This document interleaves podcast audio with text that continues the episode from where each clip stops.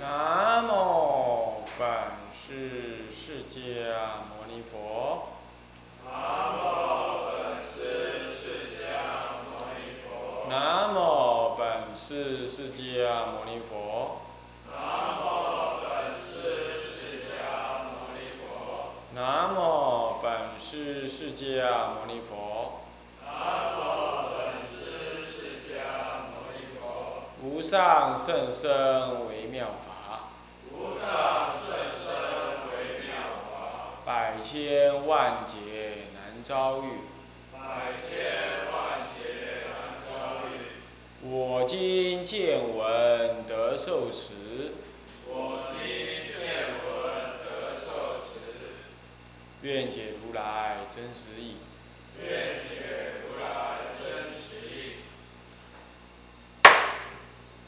静心戒观法，各位比丘、各位沙弥、各位居士，呃，各位比丘尼、各位沙弥尼、各位居士，大家阿弥陀佛。阿弥陀佛，啊，我们这上一堂课，哎，先跟大家来修正一个错误。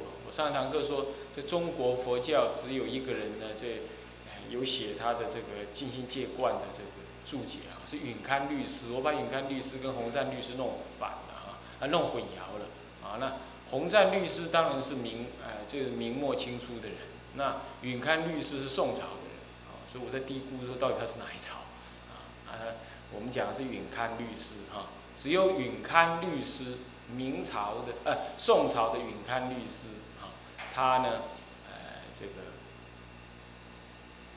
呃对这个静心戒观呢做了一部六卷发真钞，啊。好，那么我们继续呢，上一堂课所提到的这个到底，这个啊，到底呢这个这个，呃，楼下，呃这个，那道宣律师他父亲哈，他的师父啊，他的师父呢。这个的传承是怎么样子啊？那么在这方面呢，我们上一堂课提到了啊，说呢是闺中龙树弘扬啊大乘。那么关于这个其师的那个具体所学啊，这个传中呢继续的这个描述，这么讲啊。说啊，他师父是得中论、百论、般若唯识等论，啊，皆引目神化，是批阅文言呐，是讲导相任，用为己任。你看这很特别，他师父对这个般若系统的，还有唯识系统的这两部、这两大类的论点呢，都引目神话，啊，引目神话是什么？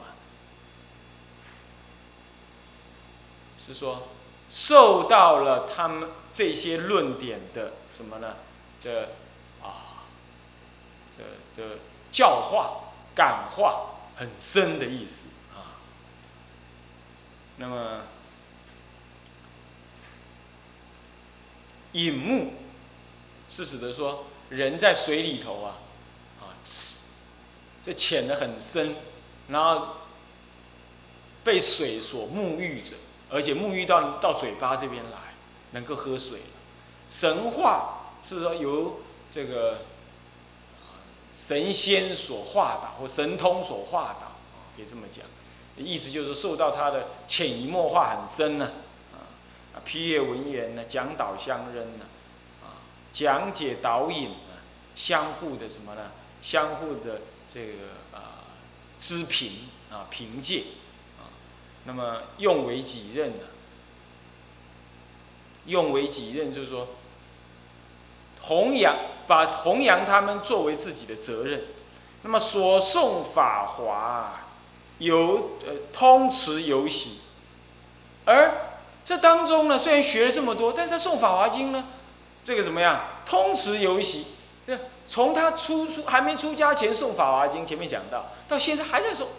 哦，这样子。那么并讲文艺以为来习。啊，并且对这些新来的人、后学者呢，呃，讲解这个文艺，啊，讲解文艺。学长那个林中文来了。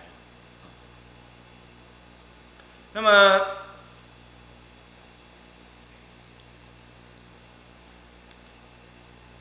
君和尚既深谙法华、诚实、中论、百论与般若唯识诸论啊，并以大乘佛法为导轨，那么则这个宣主于戒学著述中屡屡引用以上诸大乘经论，正可说是渊源深厚，而非如。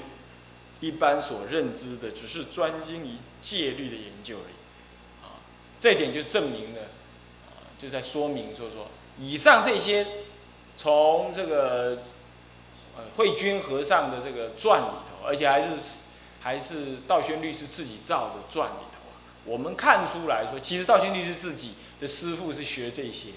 当然你会怀疑说，嗯啊，当然因书二位，他师傅学的跟道宣律师什么关系？我想有两件事情你要注意。第一，在道宣律师的的著述当中，尤其是三大部的著述当中，屡屡的引到了诚实中论、百论、法华等等，当然还有其他律论也有了。但大圣经论屡屡引用，这这是很不寻常的。你不要以为那是很自然，那是因为道宣律师你常常看到，你觉得很自然。在在一般研究戒律的声闻人来说，从来不会引大圣经论的。这第一，这第二呢？第二件事情你可以看出来，就是说，道宣律师亲近他师傅，从小孩子十五岁一直亲近到三十二岁，这最精华的十七年呢。这当中，你说他不受他师傅影响，不然受什么影响？啊啊，他师傅事实上是学教，并不学戒，啊，并不研究戒，只是说后来道宣律师吵着跟他师傅吵着说，受完戒吵着要怎么样？吵着说什么？呃，他要去学禅。那他师傅跟他讲说，学禅，你没有戒的基础，你怎么学禅呢？你好好去给我学戒。他冲着这句话，他才去学戒的。他也不是天生要当律师的，他只是冲这句话，他才学戒。一学怎么样？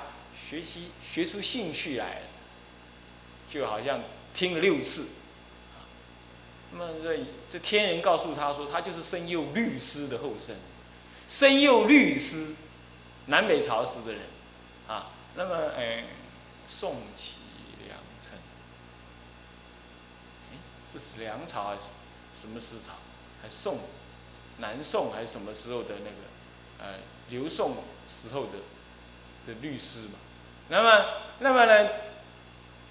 那么呢？他是当时学的戒律，我想他大概就是想修禅，可是因为学戒学的太深厚了。变成律师，啊，结果呢就没有时间再参禅，还怎么样？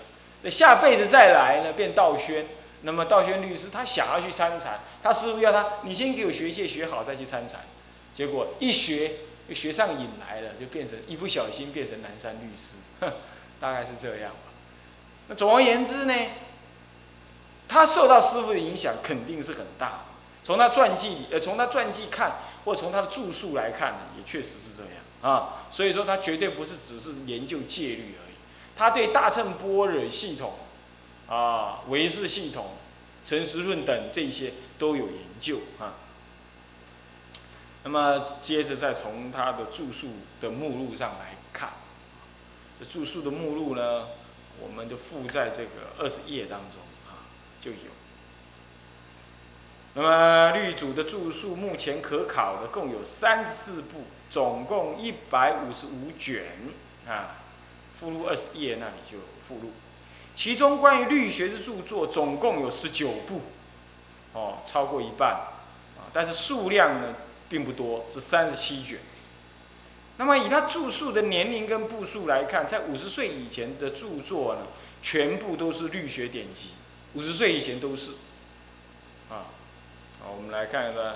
他那个一直在五十岁以前都是律学的著作，一直到了五十岁起才开始写这个高僧传，啊，并且开始删定这个什么呢？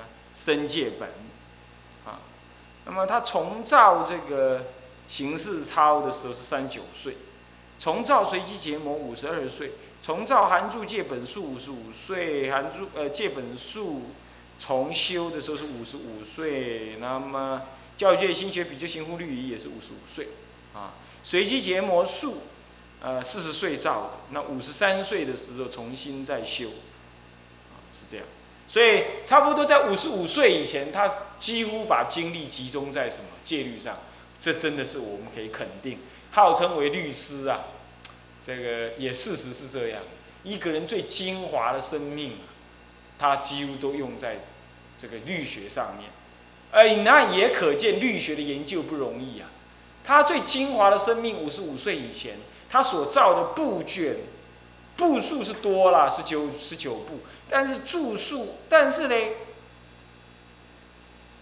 呃，但是呢，这个这个，并不是说五十五岁以前都做那么多啊，五十五岁以前所著的都是他重要的律学的著作，律学著作总共有十二部，约三分之一强。律学生呃，律主生命中主要的精华，放在戒律的研究与弘扬上是很明显的。但是话是这么讲啦，如果以卷数来看，所有律学的著作却仅占宣主全部著作的百分之二十一，也就五分之一强一点点而已。其他尚有教理、教史、身传、护法、感应、建设、经典研究等等方面的著述，竟有五分之一。换句话说呢？生命的重要时光都放在律典的研究，但是呢，著述并不多。一方面表示律学的著作并不容易，二方面表示呢，他其实也有其他广泛的兴趣跟关注的事情的。所以说，他另外五分之四的著作生命其实放在别的地方，别的地方啊啊，教理、教史、身传等等护法啦，这么多啊。他仍然有高度的这些对于这些教理、教史、身传等的关切，投入的热忱呢，跟律学的成就是相伯仲之间的了。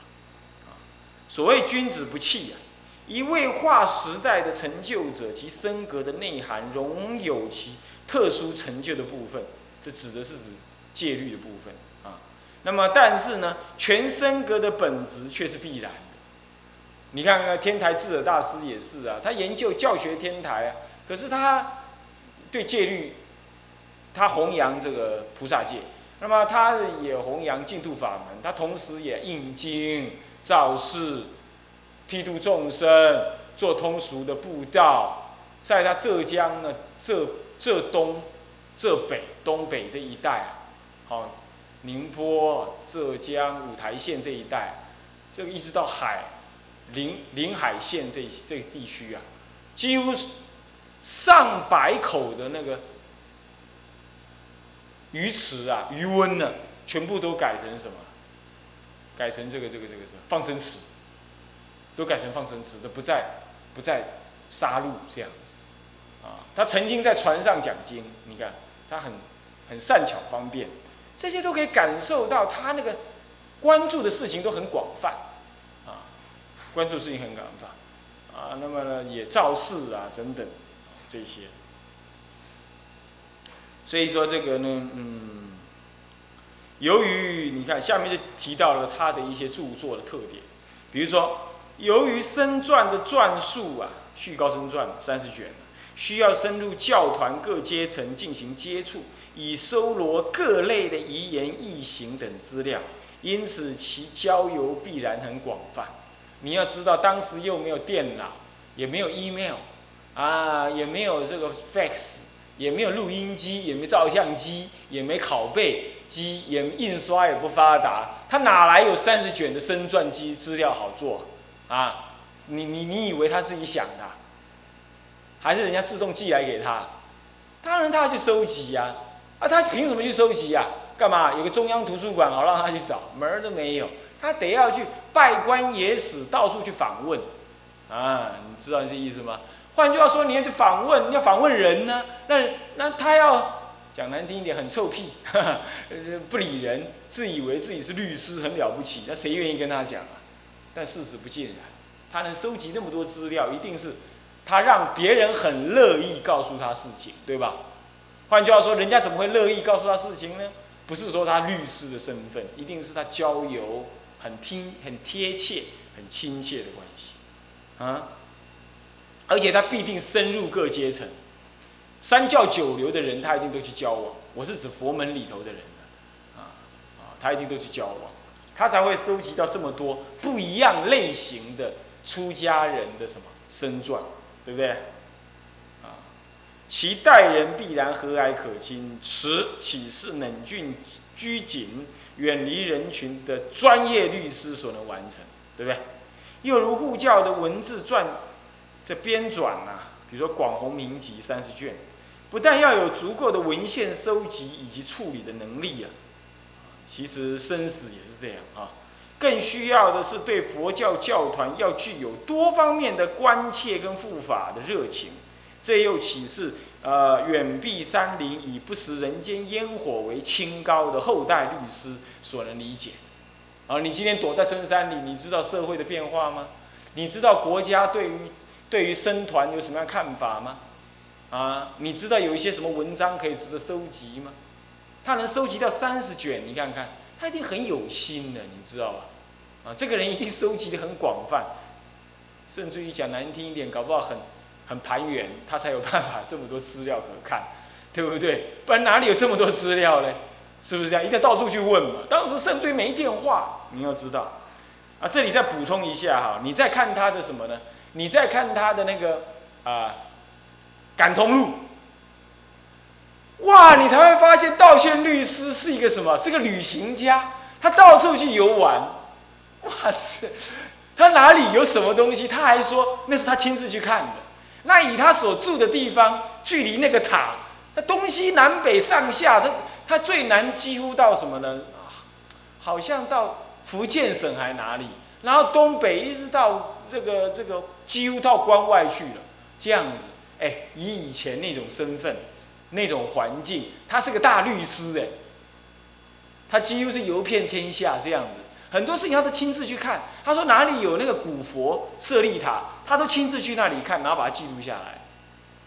所以他事实上常常游历，大概跟我们一样啊，节下前都会来个春季郊游，那么呢，搞不好是如此啊。那么呢，总而言之啊，你可以想象这位老人家绝对是游历很广，交友很广博的，啊，而且见闻很广的，他才有办法写这些这么生动的内容文字，这完全可以肯定啊。所以说呢，这个绝对不是什么不食人间烟火的躲避山林呢，啊，这样子的一种形式啊，不是这样子。这样子呢？如此透过著作目录的考察，我们可以约略的看到，是的是一位自原籍仍然热情不减、住宿不醉、活泼可亲的全身格律师。此一事实对于今后的南山律学研究者而言，应该产生怎样的启示跟自觉？呃，这样子我们就多去玩，是不是啊？呃，这我想是这样的，就是要有那种大乘的风格。啊，那么要也要能勇于开拓眼界啊，那么呢，对教团的事物要关心，我想这绝对是南山律师的风格的啦，啊，绝对不是那种那种至少门前写了，不管天不管天下这是这是好坏，不是这样子啊。好，那么了解这样子，我们下一段静心戒观法的意义。那么如果是这样子，那我们来学静心戒观法，那有什么特别意义呢？当然，了解律主升格特质及律学思想的最直接方法，当然我们承认，无非直接由律主的著作当中加以直接体察最为有效。然而，在浩瀚的律主著作当中，我们应当以何者为入门？啊，最能符合我们的需要呢？若就律学的专业来说，当然南山三大部的内容最足以反映南山之律学精神，固然是毋庸置疑。可是，当我们把南山律学的研究关注在现代化的形式与普遍化的弘扬课题上的时候，当他注意的又注意到这个课题的时候，那么光只是抽离现实的戒律理论性了解固然很重要，可是绝对不够，因为不够广。在这种情况，戒律是一种现实生活的实践，这毕竟我们要了解。尤其当它普遍地推广到广大的出，它要普遍地推广到所有出家人身上的时候，它必须让人感觉那是可亲近的、活泼的、有血有肉的，而而且活生生的一种生活的内容之一。如果是这样的话，那么你必须要怎么样？你必须要活泼的把它推展出去。这个时候，它所牵涉到的是极多样化的根基差别。以及持戒环境的迥异，你不要说什么，我们现前的青龙寺的比丘众当然比较单纯，对，共过共同的戒律生活，但对悟光金色的比丘尼来讲，来自十方啊，各处的这个英慈好汉哼那么多，那么在这种情况，不同的什么呢？不同的戒律环境，乃至于你的思路都是难众，搞搞不好你。你还没有学《爱道经》，你也搞不太清楚男女共住怎么样，甚至于你都习惯于跟男众共事，那这这这都是不一样的环境啊！搞不好你都常住在国外啊，那那没办法了，没比丘尼能够剃度你啊，你也得怎么样？像这一些环境都是不一样的，你不能不能只是说戒律该这样，当然该这样，那你不能这样怎么办？环境不同吗？那得得这样，那得只要心中有戒律。那行动呢？要怎么样？要善巧，要这样子。那么在这种情况呢，要达到这种普及的戒律弘扬之目的，就佛法住持的长远目标以及弘扬戒律的善巧需求来说，我们宁可暂时性地牺牲某些戒律的完美规格，完美规格懂吧？嗯，对对，一尘不染，一戒不犯。我们只好暂时，暂时怎么样？暂时牺牲一下啊！这种形式主义，我们可能暂时少牺牲一下，没那么完美。但是我们适度的开源的方式，这精神主义的适当发挥，而不是无有忌惮的，就就就无有限制的乱发挥啊！不是。那么让广大的汉传出家人先能够在这种还没有那么严苛的那种戒律要求底下，先去认同戒律。尊重乃至他也开始好要有信心学戒了，这样子而达到那个戒律的普及化的目的，这样已经能普及了，形成风气了。哦，这个时候才渐进地朝向完美的戒律形式主义修正。你觉？我觉得这样可能好一点。你一开始就要走那么完美啊，就要那么不食人间烟火啊，超越现实，我想刚开始恐怕很难。啊，是不是啊？我想这样不容易的啊。所以说呢，所以说我们呢，应该是先让它广泛。你比如说现在结下安居已经渐渐形成一种风气，拜托，这是一种社会风生团风气呀。哎，在这个二十年前、十年前哪里什么结下安居？那结下安居大概只有海工啊，这个过。广化老和尚啊，两个人在推动而已。慢慢慢慢的呢，随着正觉金色，那这个南普陀，还有当时早期是圆通寺，这样慢慢的推动之后，哦，哎，南洞道场开始呢，不结下安居，让人感觉好笑，不上道。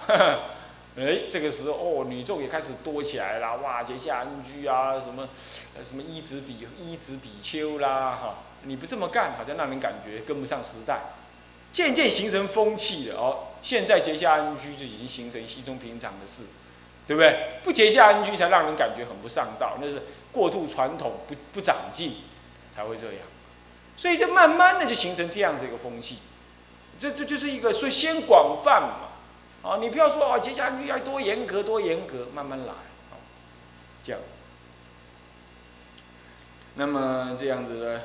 因此，要在各种时代与环境因缘的面对当中，既不违失戒律的根本正见，啊，又能灵活地推广律法，持守戒相，啊，在各种环境因缘的面对当中，能够不违失戒律的根本正见啊，那么灵活地推动推广这个律法。